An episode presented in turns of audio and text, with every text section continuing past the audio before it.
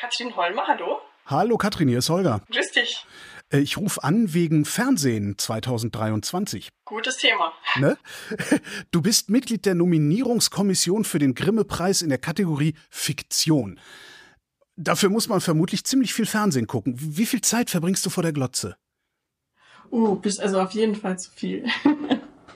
Weil, also wir, also wir haben zum einen äh, drei Sichtungswochen, wo wir gemeinsam als Gremium Filme und Serien gucken. Und also die Serien, die bereiten wir in Hausaufgaben vor. Aber um da gut vorbereitet zu sein, schauen wir schon auch das ganze Jahr über. Also, und das ist ja dann einerseits das deutsche Fernsehprogramm und die Streaming-Sachen, die ich da verfolge. Und ja, mich interessieren natürlich privat auch, was international passiert. Und da muss ich sagen, da kommt schon einiges zusammen. Du sagtest gerade die Streaming-Sachen. Das heißt, wenn wir heutzutage über Fernsehen reden, reden wir immer auch über Streaming. Also die Unterscheidung zwischen lineares Fernsehen und das da im Internet, die machen wir gar nicht mehr. Also wir machen sie nicht beim Grimme-Preis. Ähm, das ist auch schon so, seit ich da angefangen habe in der Kommission, haben wir eben entschieden, dass es keinen Sinn ergibt zu sagen, eine Serie von der ARD ist im Wettbewerb und die Serie von Netflix, eine deutsche Produktion von Netflix nicht. Und war der Grimme-Preis auch sehr weit vorne. Also es war einer der ersten der Preise, der gesagt hat, wir öffnen das auch für alle. Wie kommt man eigentlich in diese Nominierungskommission? Also weil viel äh, Fernsehen kann ja auch. das höre ich in der Tat oft. ja, man wird berufen, also äh, die in den, in den Gremien sitzen JournalistInnen, also FilmkritikerInnen, dann VertreterInnen der Volkshochschulen, weil der Volkshochschulverband ist ja der größte Gesellschafter vom Grimme-Institut. Äh, MedienwissenschaftlerInnen, auch Studierende sitzen in den Gremien. Und dann ist es so eine bunt gemischte Gruppe und jede und jeder bringt sein, seine Perspektive mit ein und das bereichert die Diskussion wirklich sehr. Wenn ihr dann da sitzt und Fernsehsendungen begutachtet oder bei Serien, wie du sagtest, du deine Hausaufgaben machst, geht's da nach persönlichem Geschmack oder habt ihr da irgendwie einen standardisierten Kriterienkatalog, nach dem ihr beurteilt? Also meine Meinung ist, dass das natürlich immer auch subjektiv ist, so wie jede Kritik auch subjektiv ist, jede Kritik, die man schreibt über einen Film oder ein Buch. Es gibt natürlich so objektive Kriterien, auf die man sich geeinigt hat. Also so, wenn wir sagen, es ist ein, eine konventionelle Produktion, die sich gar nichts traut, keine Experimentierfreude zeigt, einfach Schema F, ein, es gibt ja unzählige Krimireihen zum Beispiel im deutschen Fernsehen. Da kann man auch ganz objektiv sagen, da ist jetzt wenig Mut zu sehen. Das sticht nicht heraus aus dem Programm. Das heißt aber letztendlich führt ihr eine Geschmacksdiskussion und einigt euch dann irgendwie auf einen Durchschnittsgeschmack äh, der Nominierungskommission. Wir diskutieren nach jedem Film und nach jeder Serie, die wir gemeinsam sichten und stimmen ab, ob wir das im Wettbewerb halten oder nicht. Die Sachen, die wir im Wettbewerb halten, die kommen dann in der letzten Sichtungswoche eben in einen großen oder nicht so großen Pool und aus dem, da stimmen wir dann über die Nominierungen ab. Wie viel ist denn das, was ihr euch da angucken müsst? Also äh, führst du da irgendwie Buch, wie viel Stunden Material du sichten musstest? Stunden kann ich nicht sagen, da müsste ich jetzt äh, rechnen, aber wir haben immer um die, hatten wir jetzt letztes Jahr und dieses Jahr auch, um die 60 Serien und auf jeden Fall mehr als 100 Fernsehfilme. Und die guckt sich jedes Kommissionsmitglied separat an, sozusagen? Nein, wir, also wir sichten gemeinsam ja gut, aber, aber alle, alle müssen das, alle, alle müssen alles gesehen haben, das meinte ich, so meinte ich, also, ja. Nee, das, das kann man nicht verlangen. Es ist meistens so, dass ein, zwei dann einen Film gesehen haben, eben im, im Jahresverlauf und da dann zum Beispiel auch sagen können, so in der, in der Mitte passiert was Interessantes, das können wir uns angucken. Aber es ist so, wir gucken ungefähr 15 Prozent gemeinsam. Meistens was vom Anfang, dann der Mitte, dem Schluss oder bei, bei guten Sachen bleiben wir auch hängen und gucken mehr. und da versuchen wir dann einen, einen möglichst guten Eindruck zu kriegen und diskutieren dann, was uns daran gefällt, was uns nicht gefällt. Kannst du eigentlich privat noch befreit Fernsehen? Oder hast du immer eine Kritikerin-Brille auf? Das ist in der Tat schwierig geworden. Also einfach so einen, was anzugucken, das, also wirklich zu reiner Unterhaltung, das ist echt schwer geworden. Also mir fällt es einfacher dann bei Sachen, die, die nicht Fiktion sind oder die nicht aus Deutschland kommen, weil ich mir da gar nicht dann so, da habe ich nicht so die Grimme-Brille auf. Oder auch, es gibt ja auch so Sachen, die, die guckt man nochmal und nochmal, so Comfort-Binge. Das, das kann ich auch ganz gut zum Abschalten, aber ja, und ich, und das, also das ist auch zu, zu Hause so. Also auch mit meinem, also mein Mann ist inzwischen auch Hobby, Hobbykritiker und also da passiert es schon, dass wir das gucken und dann lange diskutieren, als wären wir in der Grimme-Runde. Hm. Du sagtest, und manchmal bleibt ihr dann beim Sichten auch hängen und guckt einfach weiter oder guckt mehr. Woran seid ihr denn hängen geblieben dieses Jahr? Was mir stark in Erinnerung geblieben ist, ist eine Serie von der ARD, die 37 Sekunden heißt. Das ist eine Serie über eine Vergewaltigung in bzw. am Ende einer Beziehung. Und man, man sieht diese Vergewaltigung in, in der ersten Hälfte der ersten Folge. Und dann geht's aber erst los. Also dann wird aufgemacht, wie alle Beteiligten damit umgehen. Dieser Prozess auch, der danach kommt, wenn man sich jetzt wie das Opfer ähm, entscheidet, das anzuzeigen. Und das Opfer bekommt hier eine Stimme. Das ist, wenn Gewalt, gerade sexuelle Gewalt erzählt wird, nicht oft so. Es ist meistens dann doch der, der Tatbestand, Tatort. Und das hat uns sehr beeindruckt, haben wir sehr viel geguckt, haben wir sehr viel diskutiert. Wie gesagt, wir sind noch nicht beim Nominieren, aber das ist so eine der Sachen, die mir sehr in Erinnerung geblieben sind. Das ist jetzt nicht unbedingt unterhaltsam, was das Fernsehen ja auch sein soll. Gibt es auch Unterhaltungsformate, die dir hängen geblieben sind? Auf jeden Fall. Und dass Humor selten ist, kann ich auf jeden Fall unterstreichen. Wir freuen uns immer sehr über gute, lustige Formate. Da sind mir in der Tat zwei in Erinnerung geblieben, die lustigerweise beide von, vom selben Sender kommen, von Warner TV nämlich. Das ist zum einen German Genius. Das ist eine Serie, die den Versuch einer Adaption begleitet, und zwar von Ricky Gervais berühmter Serie Extras.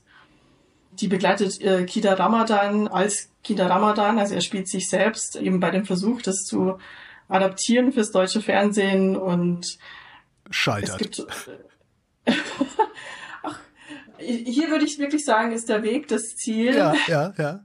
Und das ist wahnsinnig lustig umgesetzt mit tollen Gastauftritten, einem wirklich schrägen Humor und sowas habe ich noch nicht gesehen im deutschen Fernsehen und das hat, das hat mir sehr gut gefallen. Das zweite ist gerade auch erst gelaufen, Boom Boom Bruno. Ein Cop-Comedy, da wären wir wieder bei den Krimis, aber eben auch, auch ganz anders aufgedreht. Da spielt Ben Becker einen abgehalfteten sexistischen Polizisten, der einen jungen, ungeouteten Kollegen an die Seite bekommt und gemeinsam klären sie den Mord an einer Drag Queen auf und dieses Zusammenkommen von zwei ganz verschiedenen Männerwelten wird wahnsinnig lustig, krachert, würden wir in Bayern sagen, erzählt. Und das macht, macht, hat wirklich einfach Spaß gemacht. Ist das nicht eigentlich was, was ich öffentlich-rechtlichen Rundfunk sehen können sollte? Ja, so, so geht's uns mit, mit, mit vielen Produktionen. Es gab zwei von, von Disney Plus in diesem Jahr auch, wo wir gesagt haben, das sind eigentlich Themen, die prädestiniert sind fürs öffentlich-rechtliche Fernsehen. Das war Sam, ein Sachse, über den ersten schwarzen Polizisten in Ostdeutschland und Deutsches Haus, wo es um eine Dolmetscherin geht, die den einen der Holocaust-Prozesse begleitet und da erst die Wahrheit erfährt über das Dritte Reich. Und dass das beides von Disney Plus kommt, hat uns total überrascht. Aber, also was ich gut finde, ist, dass natürlich solche Produktionen, also das Disney Plus halt auch ein internationales Publikum dann damit erreichen wird. Das waren jetzt fünf herausragende Produktionen nach Holmer. Was hätten die Sender, die Streamer, also alle zusammen, was hätten die sich sparen können dieses Jahr? Wir haben sehr viel durchschnittliches Fernsehen gesehen. Das möglichst nicht aneckt, nicht in die Nische geht, das ein breites Publikum anspricht und dadurch alles an Ecken und Kanten verliert. Dazu gehören diese ewigen Krimireihen, dazu gehört True Crime, dazu gehören auch so Folgestaffeln immer noch von Sissy, da gab es ja mal einen richtigen Boom und verschiedene Verfilmungen nochmal von, von Sissy. Ich finde, was man sich auch sparen kann, sind Adaptionen. Es wird wahnsinnig viel adaptiert. Gerade israelische Produktionen und britische Produktionen werden hier sehr viel adaptiert. Teilweise einfach eins zu eins abgefilmt. Jetzt nochmal mit deutschem Cast auf deutschem, in, halt in Deutschland und da, also da, das macht uns in der Kommission auch ziemlich Arbeit, weil wir eben immer auch ins Original reingucken und schauen, wird da was Neues aus dem Stoff gemacht oder einfach nochmal das Gleiche abgefilmt. Und interessant an diesem Jahr fand ich auch, dass es so Mega-Projekte gab. Jetzt der Schwarm ist natürlich das bekannteste, die so komplett hinter den Erwartungen zurückgeblieben sind. Ja, was war das Problem am Schwarm? Also ich hatte auch meine Probleme damit. Welche hattest du? Mein Problem war vor allem das alles politische und aktuelle Drängende, dass er jetzt die Klimakrise seit das Buch von Frank Schätzing rausgekommen ist, einfach alles dazugekommen ist, rausgelassen wurde, dafür schmalziges Schmachten rein und die Handlung wird auch immer nochmal erklärt, weil man dem Publikum irgendwie nicht zutraut, dass es das schon versteht, was es auf dem Bildschirm sieht. Ich fand es insgesamt einfach ein blutleeres Pro Projekt. Und dabei ist es ja das, das teuerste, die teuerste Serienproduktion aus Deutschland. Wer hat denn eigentlich besser geliefert, die öffentlich-rechtlichen oder die privaten? Ich glaube, es ist recht ausgeglichen. Also was wir in den vergangenen Jahren hatten, war, dass viele neue Streamer dazugekommen sind, auch mit deutschen Eigenproduktionen. Da kommt auch immer wieder, wenn die starten, kommen da überraschende Sachen raus, dass die, die Player, die aber jetzt schon eine Weile dabei sind, Netflix zum Beispiel, haben, also wahrscheinlich kann man das auch gar nicht, dass man so diese Schlagzahl an Innovationen beibehält, aber das würde ich sagen, ist ein bisschen weniger geworden und die öffentlich-rechtlichen Sender haben schon eine Weile den Konkurrenzdruck gespürt von den Streamern und auch neue Formate ausprobiert mit, mit besseren und nicht so guten Ergebnissen. Also ich denke da zum Beispiel an das ZDF, das so diese Instant-Fiction-Formate gemacht hat, also so ganz schnelle Schüsse mit wenig Budget. Und das, da gab es total charmante Sachen, die dabei rausgekommen sind. Aber auch da, also alles nutzt sich ja ein bisschen ab und da ist es auch so. Also ich muss, muss sagen, insgesamt war das Fernsehjahr doch ein recht verhaltenes. Was gibt's denn für Beispiele für dieses Instant Fiction? Also wonach muss ich in der Mediathek suchen? Also mein Lieblingsbeispiel, das haben wir auch nominiert, das wurde auch ausgezeichnet, allerdings schon zu Beginn der Pandemie ist drinnen eine Produktion von ZDF Neo, die eine Frau dabei begleitet, wie sie diese erste Phase der Pandemie vor dem Bildschirm verbringt. Also Homeoffice, Familie, Freunde treffen, alles findet an diesem Bildschirm statt. Es ist, die komplette Serie spielt wirklich in ihrem Arbeitszimmer, in ihrem Küche-Arbeitszimmer. Und das war so überraschend, lustig, wirklich mit wenig Mitteln, total minimalistisch umgesetzt kam genau zum richtigen Zeitpunkt und ein echter Schnellschuss und das hat uns total abgeholt. So, das war jetzt 2023.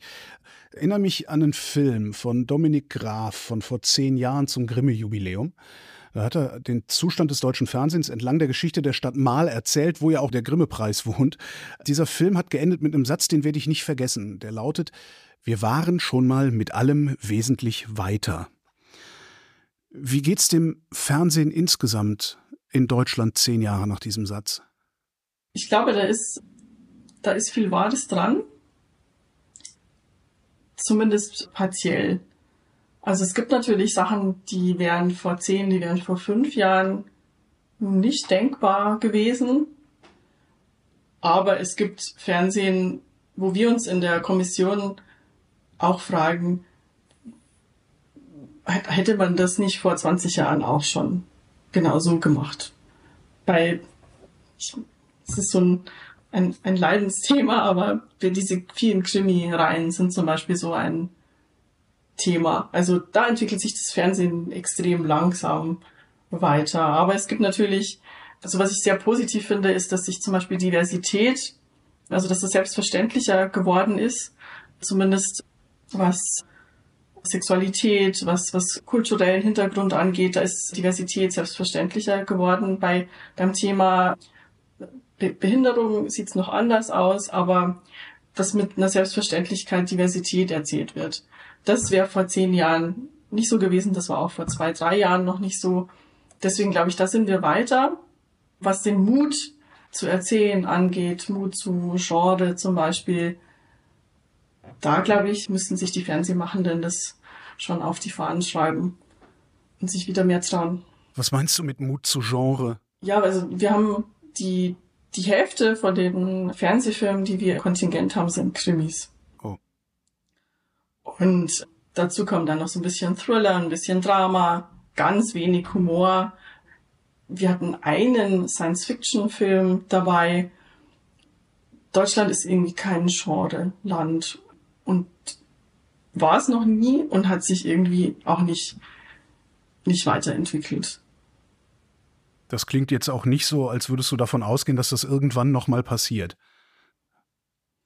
Gerade ist, glaube ich, das höre ich auch aus der Branche, wenig Experimentierfreude zu erwarten. Das hat dann hat mit der wirtschaftlichen Lage zu tun. Ich höre da auch viel Frust, weil so die, die Vorgabe ist, ein bisschen auf Nummer sicher zu gehen, einfach Sachen, die möglichst sicher Quote und Klicks bringen. Ja, das sind wir wieder bei Krimi und True Crime und Sissy. Mhm. Deswegen glaube ich, wird es noch ein bisschen anhalten, diese Zurückhaltung. Aber ich hoffe natürlich, dass sich da mehr tut, einfach damit dass wir wieder auch mehr Spaß am, am Fernsehen haben. Was würdest du denn kurzfristig hoffen? Also was würdest du dir für 2024 wünschen? Oder weißt du vielleicht schon, was uns erwartet, worauf wir besonders gucken sollten?